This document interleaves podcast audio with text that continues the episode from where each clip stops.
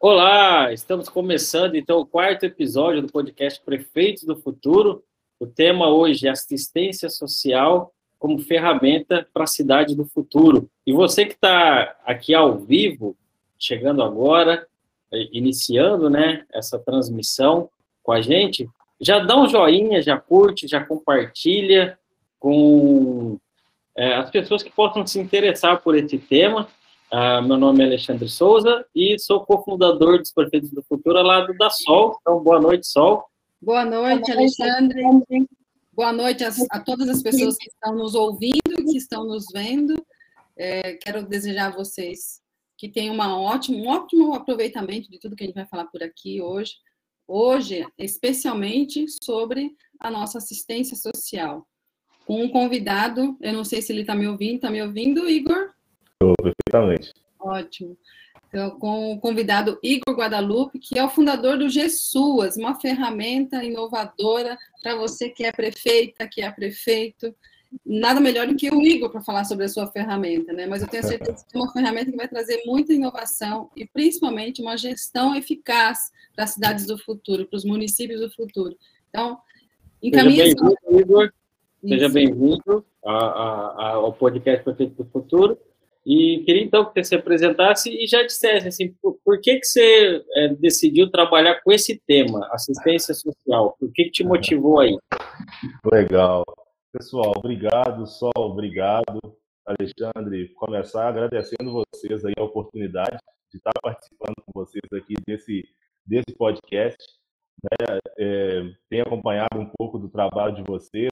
Só de ler Perfeitos do Futuro já é um tema que que chama muita atenção, né? E a gente falar um pouquinho da importância da ciência social para as cidades do futuro. Eu estou muito feliz.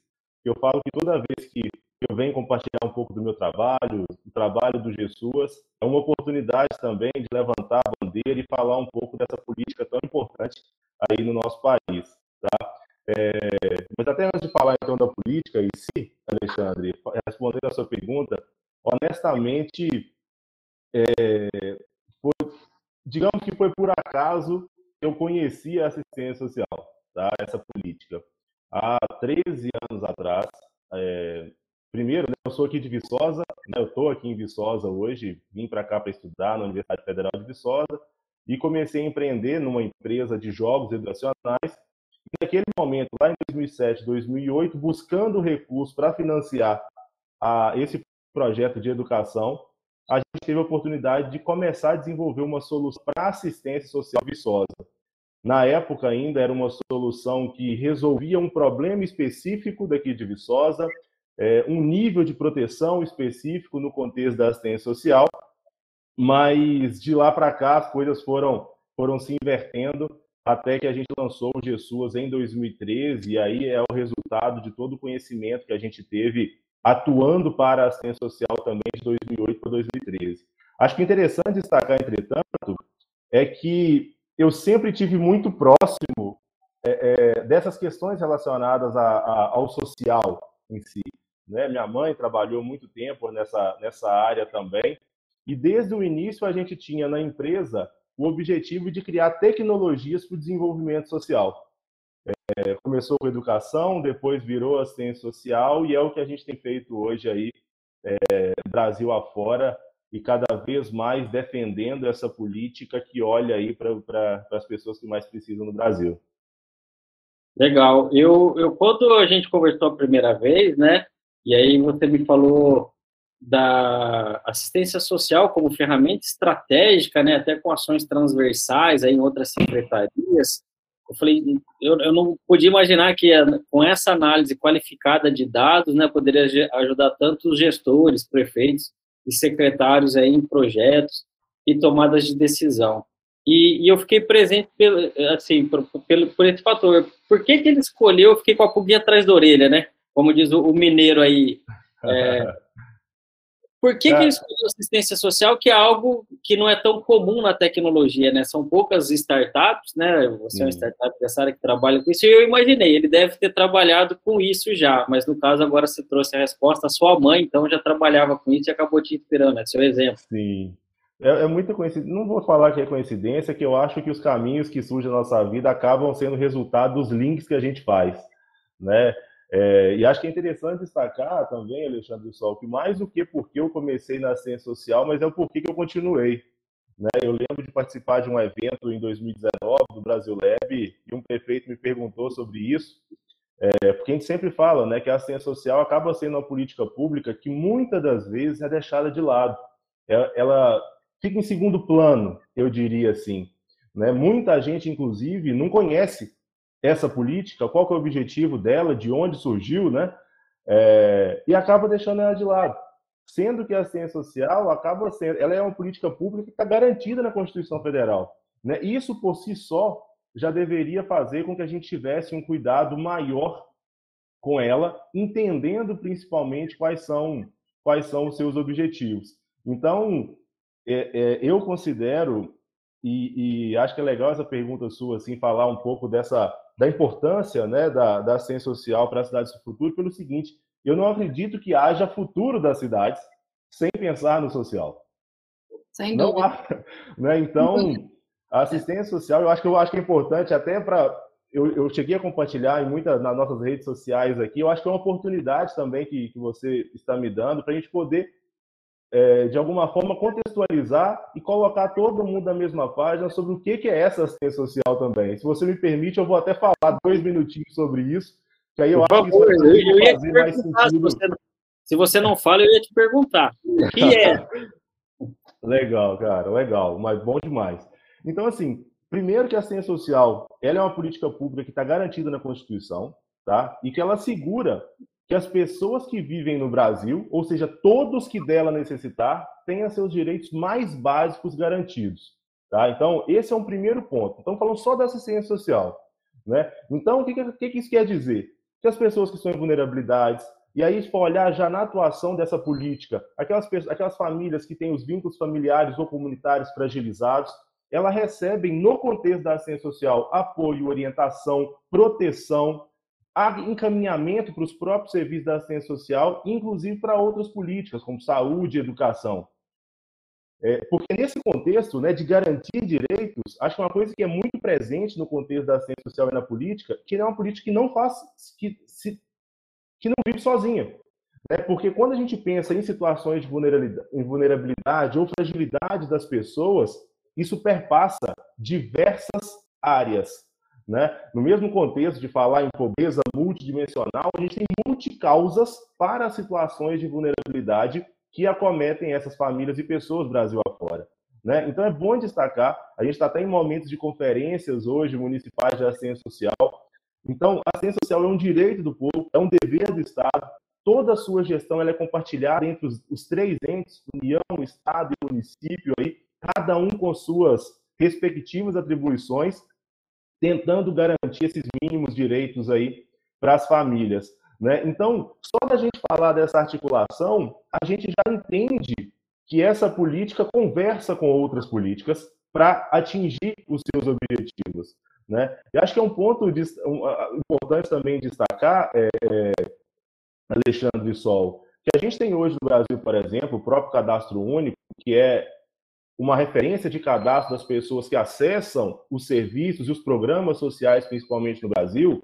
E a gente tem hoje, no cadastro único, mais de 30 milhões de famílias. São mais de 77 milhões de pessoas de baixa renda no Brasil, que vivem algum tipo de situação de vulnerabilidade e que acessam, principalmente, que acessam esses programas sociais. Nós estamos falando de 37% da população. Só por isso, a gente já entende, inclusive, a importância estratégica que essa política tem dentro do governo, nos governos e nas cidades, né? Sim. Quando a gente fala também em sustentabilidade, né, Igor? É, a própria Carta Brasileira de Cidades Inteligentes, ela reza, ela reza, né, ela, ela traz essas algumas metas de equidade, né? Então, toda, toda essa equidade, esse empoderamento, ele vem desses dados que você trabalha, né? Da, que é da assistência social. E se a gente falar de cidade do futuro, não tem como, como você disse, não tem como falar de cidade do futuro sem, sem falar na transformação das pessoas, no empoderamento das pessoas, né? Oh, falando de cidade do futuro, eu quero mandar um abraço para o prefeito do futuro, Marcos de Jaquirana, que está aqui presente, está no Facebook aqui, já mandou um comentário. Quero mandar um abraço para Aparecida, que mandou um boa noite. Rogério também. Então, se você está aqui assistindo ao vivo, estamos gravados no Spotify, em todas as plataformas, estamos gravados no YouTube, mas toda quinta-feira, às 20 horas, a gente tem um convidado especial aqui para bater um papo sobre cidades inteligentes. Hoje, um tema muito oportuno, como a Sol acabou de dizer, às vezes, assistência social, as pessoas acham que não tem relação com cidades inteligentes. Ela acabou de dizer, inclusive, está na Carta Brasileira de Cidades Inteligentes. E você que está ao vivo pode deixar a sua pergunta, deixar seu boa noite, falar de qual cidade você é, de qual o seu cargo. Desculpa ter cortado, mas merecia um boa noite aqui para o prefeito. Boa noite, Marcos. Boa noite a todos de Jaquirana. Boa noite a todos que estão aqui presentes, Aparecida. Uh, quem mais está aqui? Rogério, Luciele. Isso aí.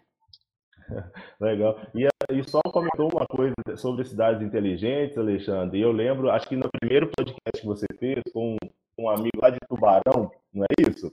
Sim. Ele, ele falou um pouquinho sobre isso, né? Que ele estuda, atua muito com esse conceito de cidade inteligente. Eu achei muito legal que ele falou assim: cidade inteligente para mim é aquela cidade que tem, que serve a população bem, que garante a melhoria da qualidade de vida das pessoas que moram naquela cidade. Eu achei muito legal isso, né? Porque quando a gente fala de cidades inteligentes, inclusive, muitas pessoas pensam em tecnologia, né? Assim, cara, assim, mas a tecnologia a favor de quem? Para quê? Com qual finalidade? Né? É para garantir a melhoria da qualidade de vida das pessoas, né? Para conseguir fazer com que os serviços públicos cheguem na melhor forma para a população. Né? Então, e dentro desse contexto, né, a gente conseguir atrelar tecnologia para os objetivos da ciência social, para garantir que a gente consiga entregar melhores serviços para a população, principalmente as populações que vivem em situação de vulnerabilidade, melhor ainda, né? Muito, é exatamente isso. E tanto é que a gente tem, eu estou estudando bastante a Carta Brasileira esses dias, e para entender melhor que, que é, quais são as novas regras, né, que o Brasil é, está exigindo nas nossas, dos nossos municípios.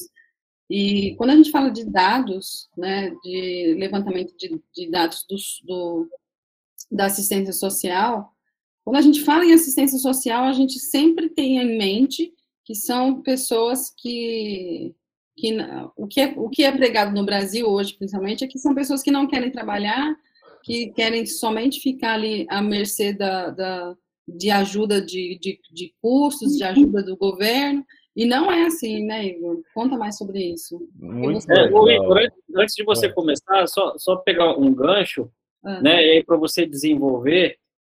Uh, além disso que a Sol falou, dessa percepção uh, da população, né, às vezes até dos próprios gestores, é, também mandar um abraço para a prefeita Carla Batista, do Maranhão, que está aqui. Um, um abraço para a Aparecida, que é assistente social de Nova Maringá, no Mato Grosso. É, minha cliente. e, é, Igor, além é, da, é, desse problema que a Sol falou, quais são os outros problemas que você enxerga na assistência social ou oportunidade de melhoria? Ah, legal. É, vou, vou começar pelo ponto que a Sol trouxe, né? Acho que muitas das vezes tem até um preconceito, né, com, com as pessoas que buscam algum, é, buscam amparo, buscam apoio, né? E aí eu não diria nem buscar apoio, ele está buscando que os direitos deles sejam garantidos, né? Acho que isso é inclusive a primeira coisa que a gente precisa de mudar, né? Se a gente fala nesse contexto de mindset, tem que entender o seguinte: a assistência social é um direito de todas as pessoas, ponto. Né? Só por isso é, é, as pessoas têm direito àquilo ali, independente dos seus objetivos. Acho que mais a Sol trouxe um ponto que muitas pessoas pensam assim, principalmente relacionados ao programa Bolsa Família, né, que transfere determinada quantia de recurso para as famílias que não têm como se, como se manter. Né? O objetivo principal do Bolsa Família é fazer com que as famílias em extrema pobreza e pobreza saiam dessa situação. E eu acho, Sol, que muito disso, dessa percepção das pessoas, ela decorre de um desconhecimento mesmo, não só do programa, como da política. É, esses dias eu estava pesquisando sobre qual que foi o valor médio pago para as famílias beneficiárias do Bolsa Família nos últimos meses. Vocês têm ideia de qual que foi o valor médio repassado do Bolsa Família para o pessoal pensar que as pessoas estão querendo ficar à toa para receber o Bolsa Família? Não tenho ideia. No mês de julho, o valor médio repassado foi R$ 86,00 por família. Nossa. Não tem condição alguém não querer trabalhar para receber R$ 86,00. Os valores que a gente tem de referência maiores, em média, a gente chegou a 190 reais de média por família. Então não faz muito sentido, sabe, pessoal? Eu, eu, eu, eu acho que, de fato, é um desconhecimento mesmo da política e de não entender que mesmo um programa, por exemplo, como Bolsa Família, ele trabalha articulado com todas as outras atividades que a assistência social faz. A assistência social hoje, para garantir os direitos dos usuários e da população mais vulnerável do país, ela lança mão de programas, com o próprio Bolsa Família, que tem aí um programa de transferência de renda, de uhum. serviços, benefícios eventuais e projetos. E eu vou até chegar na sua, na, na sua pergunta aí, tá, Alexandre, sobre o que eu acho que pode melhorar ainda. Mas uma coisa que é importante a gente entender da, da importância dessa garantia de direitos e dessa articulação desses quatro componentes que eu falei, é que é, se, se é que dá para falar, e aí eu estou me referindo à política do SUAS, que essa pandemia, fala assim, ah, teve será alguma coisa de boa dessa pandemia, nessa pandemia? Eu, ano passado, eu fiz algumas lives aqui pelo GSUAS e falei que é, a assistência social nunca foi tão acessada e atingiu o um patamar, eu diria, de aparecer de fato na mídia como uma política que está lá garantindo o direito de pessoas que antes falavam, eventualmente falavam mal por desconhecimento, ou falavam que nunca haviam precisado. Né? Não, essa política não é para mim, essa política é para pobre. Mas o contexto da pandemia exigiu que muitas pessoas que não haviam acessado os serviços, programas, projetos de assistência social tivessem que buscar. Né? O próprio auxílio emergencial que foi, que foi disponibilizado, aí com articulação, é claro, de outras políticas também, mas teve como público muitas outras famílias, muitas outras pessoas. Né? Então, ela é de fato uma política de garantia de direitos para todos que dela necessitar. E você vê, você percebe se essa política, principalmente desses últimos meses agora, por causa da pandemia, também fez com que as pessoas ficassem em casa lá, ah, não, agora não vou trabalhar mais, eu vou ficar aqui só recebendo esse auxílio emergencial. Eu acho que não, viu, Sol? Eu acho que não. Não tem, não tem essa possibilidade, sabe? O auxílio emergencial estava aí, tinha um público específico que poderia receber isso. É, então, eu acho que não. Eu acho que ela, de fato, ela estava pensando, inclusive, nos contextos. Não vou enquadrar como benefício eventual esse contexto agora, mas uhum. essa, esse auxílio emergencial veio, de fato, para suprir uma necessidade decorrente de um estado de calamidade que a gente teve. Né? Então, não acho que as pessoas se acomodam, até porque elas não tinham garantia da duração disso, né? Não tinha, não tinha garantia da duração da própria pandemia como do próprio auxílio. Ah, começou com, esse, com um período X de três meses, depois estendeu para isso, o valor depois foi reduzido. Então, eu acho que isso é, inclusive, é, é, algum, uma das coisas, Alexandre, aí já entrando, que a gente precisa de melhorar na nossa política. Não na nossa política, mas no entendimento sobre a importância dela. Né? A uhum. gente vê hoje muita discussão sobre é, a não continuidade de muitos serviços da assistência social, eventualmente por uma redução de repasse, de recurso, e é o que fragiliza não só a política, mas também faz com que muito dos impactos que essa política poderia trazer na, na população não ocorresse. Né? A gente está falando de uma política que tem caráter de fato continuado, que precisa de ser bem estruturada, bem organizada, para atingir os seus resultados nessa, nessa perspectiva aí de de garantir os direitos, de proteger a família, a maternidade, a infância, a adolescência, a velhice, como está lá na, na Constituição e na Lei Orgânica de Assistência Social, amparar crianças, adolescentes e carentes, e assim por diante. Então, é, eu acho que, a nível macro, né, se a gente pensar a nível de governo, acho que é importante, de fato, entender a importância dessa política que, que de fato, tem um impacto num volume muito grande de pessoas, né? Mas eu entendo também que a gente precisa de cada vez mais melhorar a gestão no, da assistência social. Isso parte muito pela questão da gestão de dados. Né? E aí, Alexandre, você como gestor também, Sol, é, muitas das vezes eu acho que a gente peca por, por duas coisas. Uma, não trabalhar pautar, pautado tanto em dados e não avaliar os impactos de fato daquela política, sabe? E isso é muito difícil. Né? Nós estamos falando do volume muito grande. Se você pensar que, em média, 30% da população do município está, de alguma forma, acessando algum programa, projeto, serviço ou benefício da assistência, se a gente não tiver instrumentos de monitoramento, de avaliação, para medir o impacto das ações e permitir que a gente aí organize o curso das ações que a gente está fazendo, a gente tem dificuldade, inclusive, de justificar a importância dela. Sim. Né? Então, acho que esses são alguns pontos que a gente precisa e, e e eu vejo o esforço, assim, eu, eu falo, é, eu falo que a gente aqui no GESUAS tenta ser, de fato, um braço para todos os gestores, para todos os profissionais que se desdobram para fazer essa política de assistência social acontecer, sabe? Uhum. É, são pessoas que muitas das vezes não têm o recurso necessário para fazer o que precisa de ser feito, muitas das vezes está inseguro se vai ter recurso ou não para garantir aquelas atividades que deveriam ser continuadas, né? Então, eu falo que, de certa forma, também os profissionais estão fazendo o que podem aí para garantir esses direitos também. Legal, Igor. E você falou, né, das informações, tem uma frase do Lord Kelvin, né, a gente só pode melhorar aquilo que a gente pode medir, né? Sim. E se a gente não mede, a gente não gerencia. É, e, e, são várias coisas, né, que a gente dos prefeitos do futuro levam também dentro da nossa consultoria, que daí é a gestão por metas e objetivos. Então, primeiro, saber o que você vai medir, depois, com esses números, traçar metas, né? E, e aí vai uma outra frase do gato da Alice dos Pais nas Maravilhas: se você não sabe onde quer chegar, qualquer lugar serve. Então, definir bem essas metas através desses indicadores, através desses dados, aí criar um plano de ação e aí fazer uma gestão realmente profissional, senão a gente vive naquele mundo que é o do olho do dono que engorda o porco. Também aprendi essa frase aí em Minas, é, ou guarda o gado. E, e, e, tem muito prefeito, prefeita, secretário, que ele não consegue olhar o município todo. Né? Então, ele precisa ter indicadores para ter uma gestão mais profissional. E aí vem minha pergunta. Quais são esses indicadores, então, que tem nas plataformas oficiais, que, de repente, nesses cruzamentos de dados, eu lembro que na nossa conversa você me deu alguns exemplos, então eu queria que você compartilhasse alguns exemplos de informações que passam então a ser úteis para ajudar o gestor então nessas tomadas de decisão. Legal, tá. É, eu acho que a gente tem aí como ponto de partida dentro da ciência social, assim, a gente for olhar, conhecer os territórios, conhecer as demandas dessa população, a gente tem o próprio cadastro único do governo federal, cadastro único para programas sociais. É um cadastro familiar onde a gente tem informações socioeconômicas, informações sobre escolaridade, informações sobre renda, informações sobre condições de saúde, o que permite, primeiramente, você ter um conhecimento sobre os territórios.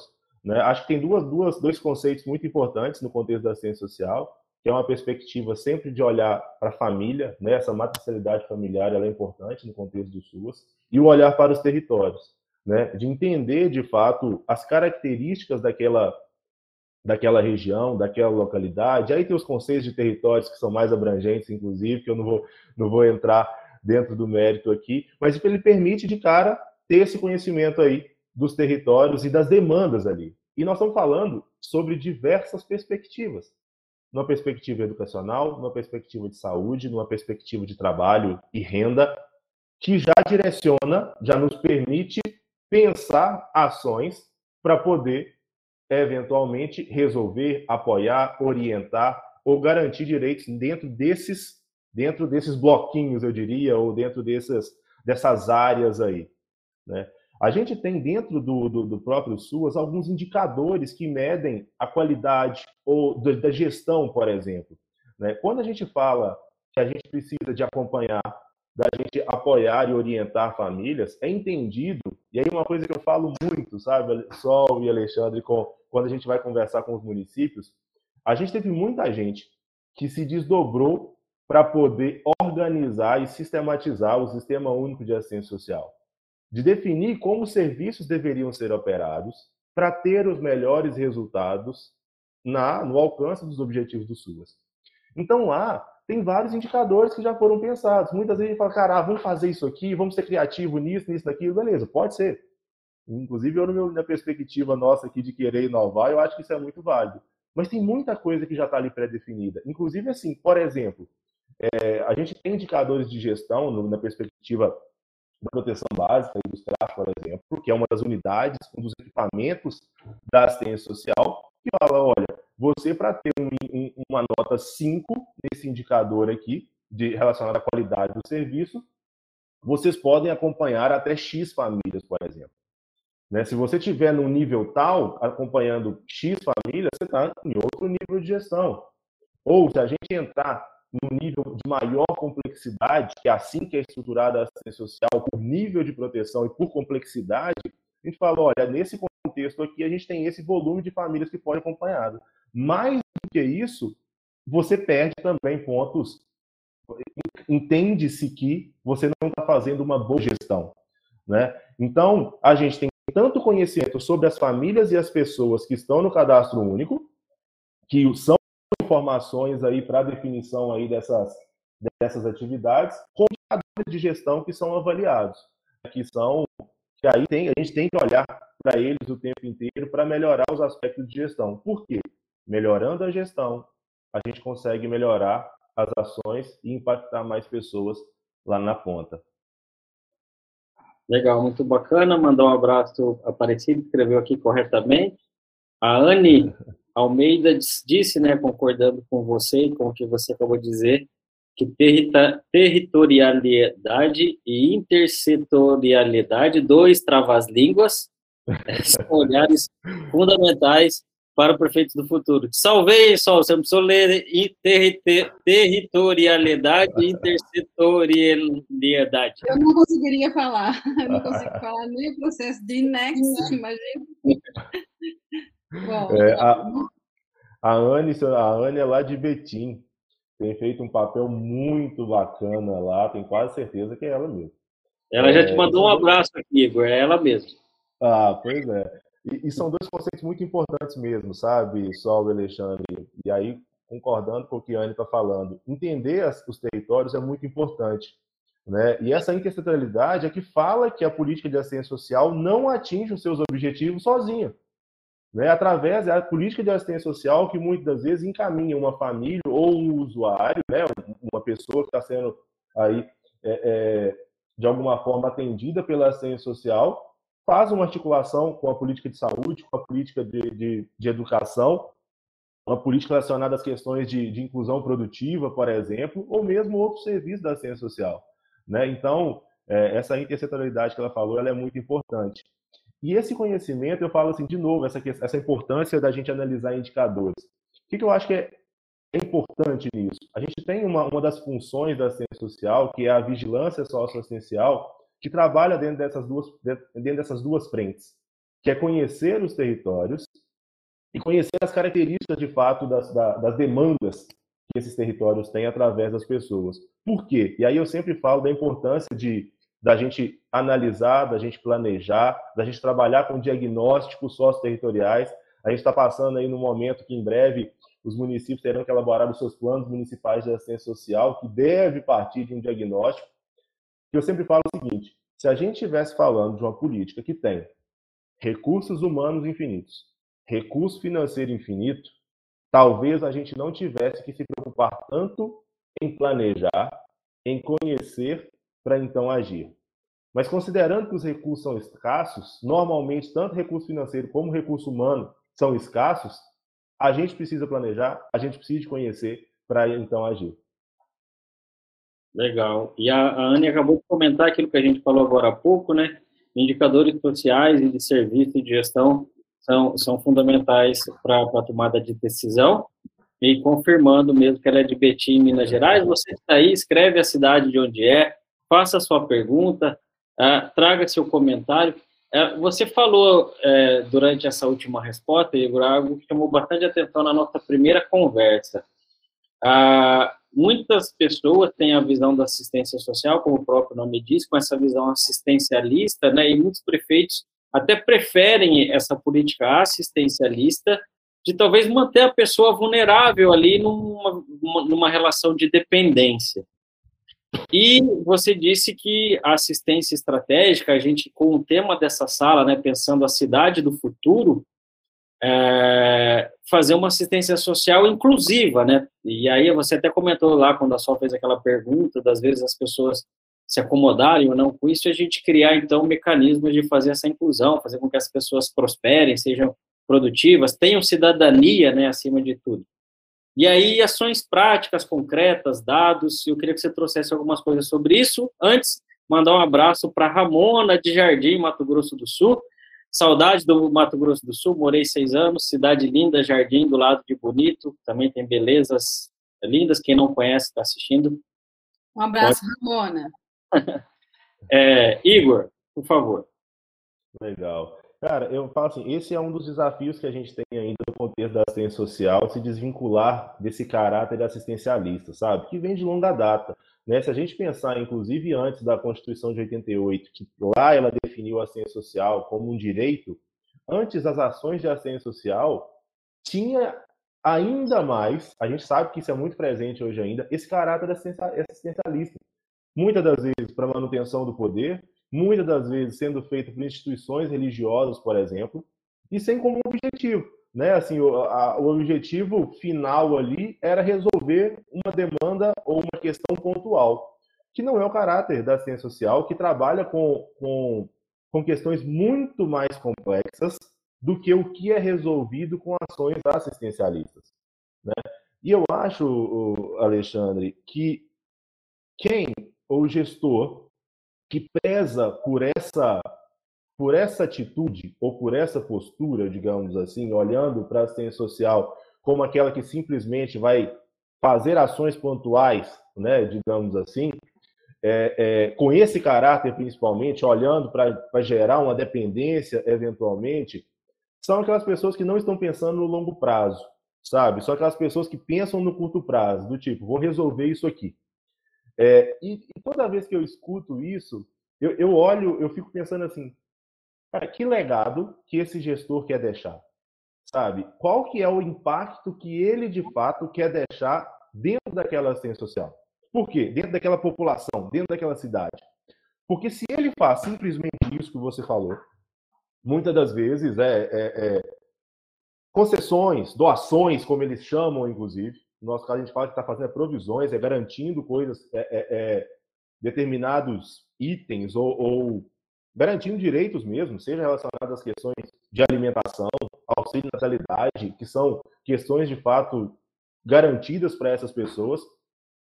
Se ele não, se ele está olhando só para essas questões mais pontuais, ele vai ser lembrado, talvez no curto prazo, pelas pessoas que recebeu determinada coisa, mas ele jamais vai ser lembrado por uma pessoa que impactou e que mudou aquela cidade, sabe? É, isso é uma coisa que eu penso muito, sabe? Os prefeitos do futuro deveriam pensar em deixar cidades preparadas para o futuro. E eu sei que talvez. Né? Oi, Sal? Resilientes, né? Cidade resiliente. É, tem que estar preparado. E eu sei que talvez o tempo vai ser curto, sabe? Mas se todo mundo tivesse todos os gestores estivessem entrando e de fato passando o bastão, pensando assim: olha, cheguei até aqui, continua. Cheguei até aqui, continua. Mas o que a gente normalmente vê, e eu sei que os prefeitos do futuro são diferentes, os prefeitos que participam com vocês aqui têm uma cabeça totalmente diferente.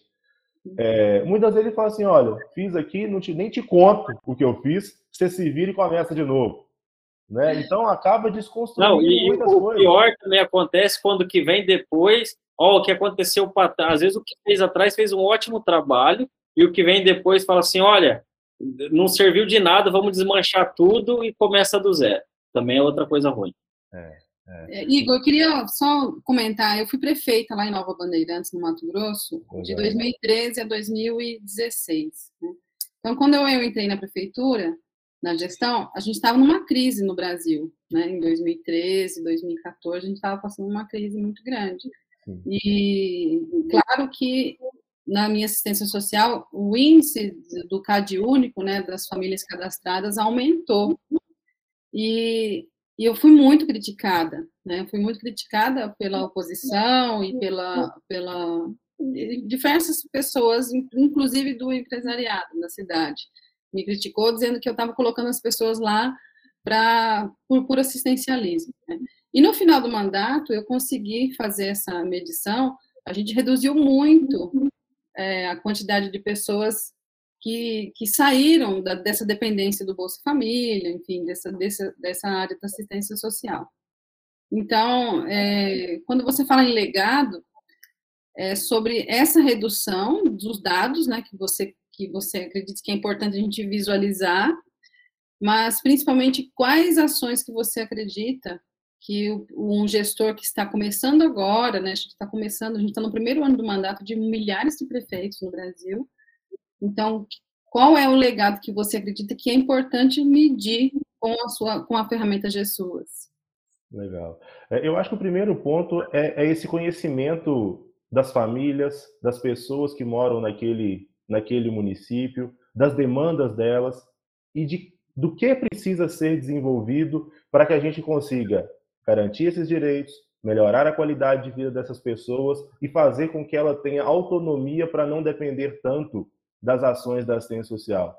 Né? Eu acho que nenhum, ninguém, se tivesse condições e tivesse acesso à saúde, à educação, a condições de trabalho dignas, buscariam, escolheriam recorrer às ações da assistência social. Recorre porque precisa. Né? Uhum. Né? Então, assim, o que, que eu acho que, que, o gestor precisa de fazer? Né? Chegar amanhã, por exemplo, dentro da na política de assistência social e falar, olha, me apresente o que, que é essa política, o que, que a gente tem de informação, me permita conhecer o meu município a partir dos dados da assistência social também.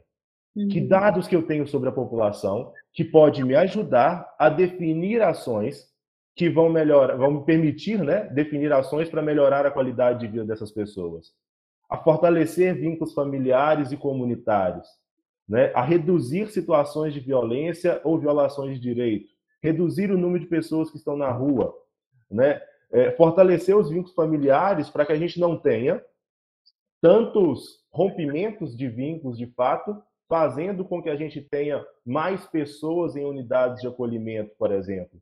Que a uhum. gente tenha o mínimo de estrutura dentro de casa para que a gente consiga fortalecer mais os vínculos.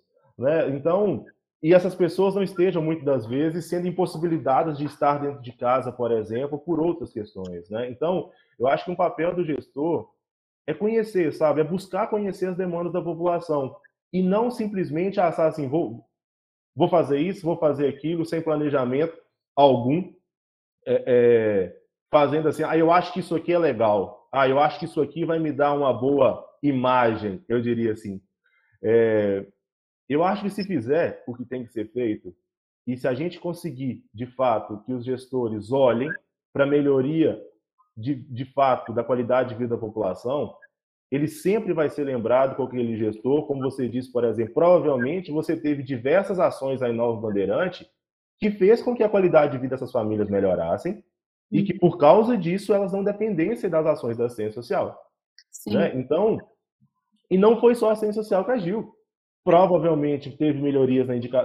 em questões relacionadas à saúde, à educação, provavelmente ele teve acesso é, que oportunizou para ele entrada no mercado de trabalho, e aquelas pessoas, principalmente, aquelas pessoas que não têm condição de trabalhar, uhum. que não têm condição de, de ter os seus recursos aí providos pela família, têm direito a benefícios previstos, como o próprio BPC, por exemplo, para pessoas com deficiência e pessoas idosas.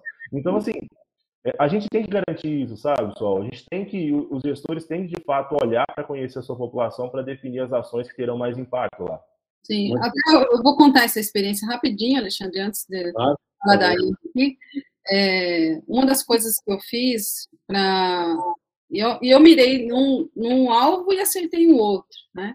Eu distribuí alevinos e construí tanques de peixe, que é uma cidade muito. Hoje eu estou em Brasília, mas Nova Bandeirantes é uma cidade extensa e uma área urbana pequena, uma área rural extensa demais. Então, a gente teve que investir em ações na assistência social, mas no campo. Então, a gente criou tanques de peixe, distribuímos alevinos, e a criação desses tanques de peixe fez com que a renda familiar aumentasse, a alimentação também dessas famílias melhorasse, e uma coisa que diminuiu foi a violência doméstica, a violência contra a mulher, que é, foi, um, foi fantástico esse dado que a gente levantou. Então, uma coisa, como você disse, está sempre muito ligada à outra, assim, é um, é, uma, é um sistema todo, né? A política pública é um sistema né? integrado. Legal. É, e assim, eu acho que é legal você trazer isso, sabe? De novo, essa questão, por exemplo, redução da violência é, intrafamiliar, violência doméstica, né? A gente uhum. teve, com a pandemia, um aumento gigantesco dos índices de violência, sabe? Violência doméstica. Por quê? Se você pensar que, e aí não é justificativa, mas a gente sabe que quando a gente tem é, é, outros, digamos, outros problemas, outros fatores, isso acaba acarretando em outros problemas também, como o aumento da própria violência. Né? Então, eu acho que por isso que é, essa questão da intersetorialidade, da articulação, ela é tão importante na política da ciência social, porque a gente precisa de trabalhar muitas das vezes a base, sabe? Falar, olha, é educação, é saúde, é trabalho e renda, é dignidade sabe? É garantir cidadania de fato para as pessoas. E é isso que vai fazer, é isso que vai ter impacto na cidade, vai criar melhor, melhores cidades no futuro, né? Legal. É, chegou várias perguntas aqui, eu vou ler algumas agora, depois eu, uma outra rodada eu leio outras. Pode continuar mandando suas perguntas, fale de onde você é. A Anne colocou aqui que a pandemia e o crescimento da vulnerabilidade, né, pensar a assistência social na perspectiva da garantia de direitos é fundamental para além da assistência social pontual e mais acesso à cidadania. Eu lembro, Igor, da nossa conversa anterior, que você disse, né, em relação à pandemia, e aí com os dados, né, você vê lá que às vezes mora 7, 8, 10, mais de 10 pessoas numa casa pequena, de poucos cômodos, que essas pessoas dependem de transporte público, é, e aí a decisão do fecha, não fecha, fica em casa, é, às vezes não levaram esse, essas, essas, esses dados em, em na hora de, de, tomar a decisão, não levaram esses dados em conta, porque como é que você vai 10 pessoas em dois, três cômodos fazer um isolamento? Então, eu queria que você comentasse, né, que você comentou comigo da outra vez. É, enquanto isso, eu mando um abraço para a Ednet, secretária é, de Assistência Social de Nova Maringá, e aí a Anne, aí ela faz a pergunta, né? Ela, ela pontua e depois ela disse que ela achou interessante o olhar da Sol, né? Sobre o, o, essa resiliência na política pública, né? E aí ela pergunta se acredita que esse olhar resiliente na participação social contribui para esse sentido, e aí acho que essa pergunta é para os dois. Vou começar aí, Sol. Tá, eu vou falar sobre essa adjetivação né, das, das cidades. É, tem cidade que fala que é resiliente e feliz, cidade é, é, inteligente, alegre e resiliente. Então, esse nome resiliente, tem, a gente tem que ter, entender qual que é a política que está por trás disso. É, eu acredito que uma cidade resiliente, é, Anne, ela é uma cidade que prepara a sua população para momentos adversos, para momentos como a pandemia surgiu, por exemplo, e também para momentos de choque, né? momentos que a cidade pode parar em alguns setores, mas a vida das pessoas tem que continuar. Então, isso é uma cidade resiliente. E no âmbito da política pública para assistência social, é preparar esse cidadão para os futuros que, que é, para ele já são difíceis atualmente, mas que podem ainda ser um pouco pior.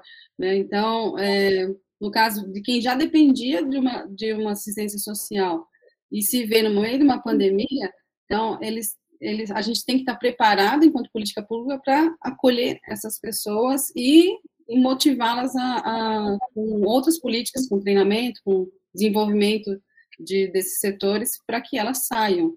Eu estou errada, Igor, me corrija, por favor. Não, eu concordo muito com você, Sol. É, é, é de fato se estar preparado para se adaptar às adversidades, né? né então, acho que essa questão da resiliência passa muito por isso, né? Nem sempre a gente vai acertar, a gente vai tentar uma, alguma coisa, vai errar, e a gente precisa aprender com aquilo ali e, e continuar e perseverar, né? É, acho essa questão da participação social que a que a, que a Anne trouxe também, esse olhar resiliente também na, na participação social. Eu acho que essa resiliência ela, ela, ela acaba sendo necessária para todos, né? tanto para os gestores, a cidade ser resiliente de fato para poder se adaptar às situações, e os cidadãos também, né? conseguirem avançar, conseguirem estar preparados também para essas adversidades. Né? E a participação social, se a gente pensar no contexto da política social, ela é fundamental. Né? A gente tem, inclusive, na Constituição o papel relacionado ao controle social, à participação da sociedade na construção das políticas públicas junto aos governos. Né? Então, acho que isso aí, isso aí é fundamental para que a gente consiga ter aí melhores resultados também. Muito legal, muito bacana. É, fazendo então agora uma. Antes de fazer né, a segunda rodada de perguntas, segunda não, nem sei quantas que já foram, continua mandando sua pergunta, é, de onde você é. Temos perguntas de pessoas especiais aqui que foram convidados nossos em outras salas é, que participaram. Mas, Igor, eu queria aproveitar até dar um exemplo. Eu estou no Paraná, né? Igor e uhum. Sol, né? Falaram de, de cidades inteligentes. Eu estou no interior, mas a gente é muito impactado pela mídia da capital, né? Uhum. É, e quando a gente estava no período mais crítico do isolamento, né? O prefeito da capital do Paraná, Curitiba, Rafael Greca, ele falava muito isso. Vamos mostrar que somos uma cidade realmente inteligente vamos ficar em casa, porque se sair vai ter problema. Se precisar sair, use máscara. Então ele usava muito o contexto da cidade inteligente com as pessoas inteligentes uhum. ao se prevenir. E uma coisa que tem a ver com resiliência, que vocês falaram, né, de choques, às vezes é algo brusco, mas também Curitiba está passando por talvez uma das maiores secas da história. Faz mais de um ano que Curitiba está em racionamento. Uh, cada bairro fica pelo menos um ou dois dias sem água por semana. Então, eu acho que isso é uma grande característica de resiliência da própria população. A resiliência é o conceito da física, né? Que aí a gente, a filosofia apropriou resiliência é, uma, é a propriedade de um metal ou qualquer material envergar e não quebrar, né? E voltar depois na posição original. Isso é um termo físico. E a gente trouxe isso para o comportamento humano, e aqui no caso de uma cidade, que está há mais de um ano em racionamento. Então, acho que também tem um pouco de resiliência nisso. Né? Sim, com certeza, cara. E assim, e você vê que essas situações, e aí essa que está acontecendo agora, ou a própria pandemia, ela impacta os vulneráveis muito mais, né? Acho que eu nem te respondi a última pergunta também sobre a dificuldade daqueles que mais precisam também de, de seguir muitas vezes protocolos, né? É, e, e, aí foi legal você citar isso, eu te dou até um exemplo da importância dos dados sobre isso, e uma ação que a gente fez aqui no GESUAS, logo que iniciou a pandemia, foi, é, é de fato, doar o GESUAS para foram mais de 60 municípios que receberam o GESUAS com foco nesse diagnóstico, sabe, Alexandre? De entender as áreas de maior vulnerabilidade, de entender aquelas, aqueles domicílios onde a gente tinha ou não tinha saneamento básico, ou não tinha condições boas condições, de fato, aí, né, de, de água potável, por exemplo, ou, saneamento básico mesmo, que era, acho que, o principal ponto-chave, ou tinha muitas pessoas morando dentro daquele domicílio que dificultariam, dificultaria muitas questões relacionadas a isolamento, são casas que muitas vezes são pertinho uma da outra, né, então, é, eu acho que essa resiliência também, eu acho que, assim, acho que é, essas pandemias ou essas situações, como você disse, de Curitiba, ele exige das, das pessoas, né, principalmente dos mais vulneráveis, resiliência e paciência, né? Porque muitas vezes a gente quer pedir determinadas coisas sem de fato entender a realidade que as pessoas estão passando lá, né? Orientar determinadas atitudes, determinados protocolos, sem de fato olhar se elas têm condições de cumprir determinadas questões. Por isso que de novo, conhecer os territórios, conhecer as demandas, entender as características daquela população é tão importante. Muito legal. Bom, trazer uma pergunta de uma convidada especialíssima, especialíssima, Yasmin Melo, que é, participou, se eu não me engano, do nosso segundo podcast, falando sobre descomplicar compras, compras públicas. Então, se você está acompanhando ao vivo a gravação, depois olha no canal do YouTube dos Prefeitos do Futuro, vai no Spotify, vai no, na, em todas as plataformas de, de podcasts e depois ouve, é, tem essa, essa ouça ouça, perdão pelo erro gravíssimo de português, ouça a, o, essa aula que a Yasmin nos deu. E aí, trazendo aqui o comentário dela, né, excelente exposição, Igor, perspectiva perfeita, lembrando que o censo sequer analisa a população em situação de rua. O papel da assistência social na gestão municipal é fundamental nos dados. E aí, pegando carona no que a Yasmin falou, e agora no que a Anne traz, né, o retrato da realidade foi possível através de dados consistentes e essencial para o planejamento estratégico, ouvir a população de trabalhadores, um dado aqui para só que foi feito para o Igor, que trabalha com isso, a gente não era para ter censo em 2020, era para ter censo esse ano, e existe uma possibilidade de ter censo só no que vem, né?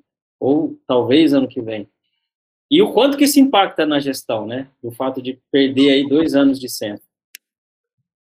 De novo, né? O que você até comentou falando da, do exemplo dado da Alice. Se você não tem informação para te direcionar, para você, para que você possa planejar, você nunca vai saber se você está fazendo o que é certo, se você está resolvendo os problemas, se você está de fato servindo a população. Né? A questão do censo, a gente já tem um, um intervalo temporal que já é, ao meu ver, problemático. Sim. Né? Que faz com que a gente tenha diversas mudanças né, na, na, nas características da cidade. E quando a gente tem esse intervalo aumentando ainda, a gente tem um impacto ainda pior. Né? O que a Yasmin falou sobre a, a, a, população em situação de rua, esse eu diria, e toda vez que eu converso com os municípios, isso aí é 100%, tá, Yasmin? Muito legal você pontuar isso é um dos principais desafios da assistência social, de fato garantir um serviço eficiente para pessoa em população, para as pessoas em, em situação de rua. Muitas das vezes, e aí vamos falar de municípios de pequeno porte, nem o serviço eles têm, nem o recurso para poder subsidiar a essas ações e essa garantia de direito para essa população, eles têm. Não tem equipamento, não tem pessoal, e fica muito complicado. E aí eu concordo muito com o que você disse, Yasmin, sobre a importância da assistência social no município, é, é, em conseguir consolidar, em conseguir compilar, co, compilar, compilar é, é, buscar, organizar esses dados. Né? Então, assim, quem está? O município é onde as coisas acontecem. Sim. Né? Então, é, ele tem uma responsabilidade muito grande mesmo de conseguir identificar, de conseguir caracterizar e, de fato, assim, é, conseguir trabalhar, analisar as informações relacionadas às pessoas em situação de rua é um desafio muito grande, muito grande. E até a organização dos dados dessa população. Né? A gente tem o serviço da assistência social para pessoas em situação de rua. A gente tem ações, por exemplo, de abordagem social que busca entender, busca encaminhar, busca garantir direitos para essas pessoas. É, e, a, e, a, organização desses dados é, muito é muito difícil muitas das vezes. Né? Então, de fato, a gente tem aí que a gestão se organizar e tentar compilar essas informações da melhor forma possível para conseguir planejar essas ações também. É um desafio muito grande. É, e eu me lembrei agora como que é digno, né, você fazer esse trabalho com as pessoas que estão em situação de rua. Eu fiz um trabalho na minha cidade, uma cidade de 15 mil habitantes, Igor, tinha vários moradores de rua, porque os trabalhadores que iam para as matas, fazer o desmatamento, enfim, eles ficavam depois ali as traças no meio da rua, é, alcoolizados. E aí eu montei uma casa é, para acolhê-los, dava alimentação, dava dignidade e fazia toda a documentação deles, rastreando onde é que estavam os, familiares. E tinha, havia vários que demorou muito tempo para rever um familiar. E Teve um caso específico que, eu, que ele, esse senhor não via seus filhos há mais de 20 anos. E foi muito bonito o reencontro deles. Então, é, ter esse dado, levantar isso e trabalhar com essas pessoas é, um, é algo muito gratificante, muito prazeroso mesmo. É. E você pensa o quanto isso é marcante para você, né, Sol? Acho que essa é a questão do, do, do, impacto, essa é a questão do legado, sabe? Provavelmente só isso que vão. Eu sei que isso tem muito mais. Só isso você já deve pensar assim, valeu a minha gestão. Ah, né? Considerando o impacto que isso tem na vida de uma pessoa e o quanto a gente valoriza isso, né? É, é, é, muito importante. Então, e é engraçado, é, é, é, interessante essas questões relacionadas à população em situação de rua, né? Como você mesmo disse, a gente tem muitas pessoas que é, têm familiares, né? Muitas delas estão na rua, algumas por opção, a gente tem casos disso, inclusive, e aí, de novo, fala assim, ah, mas será que ela simplesmente quer ficar na rua? Gente, ninguém quer ficar na rua. Né? tem outros fatores que estão fazendo com que essa pessoa fique na rua. Né? Assim, ela opta por ficar e fala, não, eu quero ficar aqui, eu prefiro ficar aqui. Né? Então, uhum. acho que o papel e a ciência social, por isso que eu acho que essa política, de fato, a gente tem que valorizar, tem que valorizar os profissionais que estão lá tentando entender o que, o que tem por trás dessa situação, né? Para fazer com que uma pessoa opte por estar na rua, né? Para de novo ela poder orientar, ela poder apoiar, ela poder garantir proteção social, poder articular com outras políticas e tentar fazer com que essa pessoa saia da situação de rua. Né? Então é fundamental, viu? Legal. A, a gente está adorando o papo, mas estamos chegando na reta final do, do nosso podcast. É uma hora toda quinta-feira. Você que está assistindo, dá um joinha aí para a gravação chegar em mais gente. Essa aula que o Igor nos deu, chegar em mais gente. Ainda tenho uma última pergunta para fazer. Acho que a Sol também tem alguma pergunta para colocar. Deixa eu pôr a minha última, depois a Sol faz a dela, o, o Igor responde e a gente encerra. Uh, mas desde já, agradecendo a todos vocês que estão aqui participando, compartilhem, tá, com o prefeito, com os outros secretários. Quando a gente fala de intersetorialidade, é você compartilhar essa live com todos os secretários, tá, porque vai fazer sentido para eles entenderem a importância da assistência social em todas as áreas. Então, faça isso, compartilha com todos os secretários, com o prefeito, é, compartilhe a gravação também, para ajudar mais gente a entender esse papel, que é importante que a assistência social faz, e confesso que até a conversa com o Igor, eu não tinha essa visão. Então, por isso que eu convidei, porque ignorante como eu, pode ter muita gente que está ouvindo e agora não está mais. É, eu gosto muito de uma metáfora, Igor, do, do, de gestão de dados, como se você estivesse dirigindo um carro. Se você tem dados, é como se estivesse nessa estrada de dia, com as placas, com a faixa pintada, bem sinalizada, você sabendo o caminho onde você quer chegar. Sem dados, é a mesma coisa que você estivesse nessa estrada à noite e de repente dá uma pane elétrica, apaga os seus faróis e apaga o painel. E aí você não sabe nem mais a velocidade que você está, é, e aí você fica totalmente perdido naquele caminho e às vezes nem sabe onde você quer chegar também, né? Então, os dados, ele traz luz, né, para o caminho para te, te, conduzir. Então, minha última pergunta é como que a, a, vocês, né, você e a sua empresa podem ajudar nesse sentido? E quem que está assistindo, ouvindo, o que, que tem que fazer para conhecer mais e saber mais do, do que você faz? Alexandre, você, você, ao falar dessa analogia, eu lembrei de uma gestora, tá? É, é, que antes da gente, logo que a gente implantou o sistema lá, ela falou, Igor, eu sou uma gestora cega. E você falou, me lembrou assim, como se fosse hoje dela reunido com ela, falar, Igor, eu sou uma gestora cega. Eu não sei se o que a gente está fazendo está dando resultado, eu não sei a característica do público que eu atendo, e eu estou buscando Jesus para isso, para que eu consiga entender, para eu consiga ver de fato o impacto das ações da ciência social no meu município, para eu conseguir ver de fato que tudo que a gente está planejando, tudo que a gente está executando, está tendo resultado e impactando a vida dessas pessoas. Né? Porque quando a gente fala da ciência social, acho que isso é importante a, a, é, a turma entender. A gente está falando de ações continuadas e ações planejadas, sabe? É, a gente está fazendo coisa isolada. Então, quando a gente fala, por exemplo, que uma família é acompanhada em determinado serviço da ciência social, acompanhar essa família significa que eu fiz um diagnóstico prévio, eu defini, eu identifiquei as situações de vulnerabilidade, situações de violência, violações de direito que essas famílias estão vivendo, estão passando por ela. Eu defini objetivos, estratégias, quais recursos que eu vou mobilizar no território que essa família está. Criei um cronograma, um plano de ação, avaliei os resultados que eu estou tendo com esse acompanhamento. Isso é um pouco do que a ciência social tem feito quando ela está atendendo ou garantindo o direito de uma família. E aí, quando ela faz isso, para garantir esses direitos, para conseguir fazer com que a, família supere a situação de vulnerabilidade, eventualmente a gente vai ter as questões, por exemplo, do benefício eventual, articulação com outras políticas, a inclusão em um programa, por exemplo. Então, a gente está falando de uma ação planejada visando a melhoria da qualidade de vida das pessoas. Então, ter um instrumento que te permita conhecer a realidade, criar os, os planos, avaliar e ver se está funcionando, é fundamental. E é isso que o Jesus faz. é isso que a gente fala. E eu acho que um ponto-chave que a gente sempre fala é o seguinte: olha, gente, a gente não está substituindo. a Anne falando, comente a contribuição do Jesus.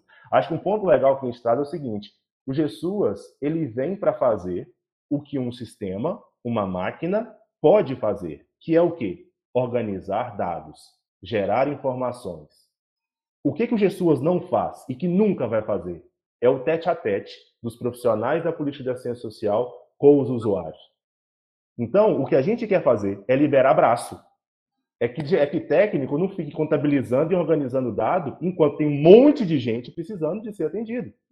Então, é, é, é muito disso que a gente faz, sabe? A gente quer aumentar, a gente quer melhorar a capacidade de atuação de fato da assistência social dentro dos municípios, para que a gente consiga ter um país melhor para todo mundo.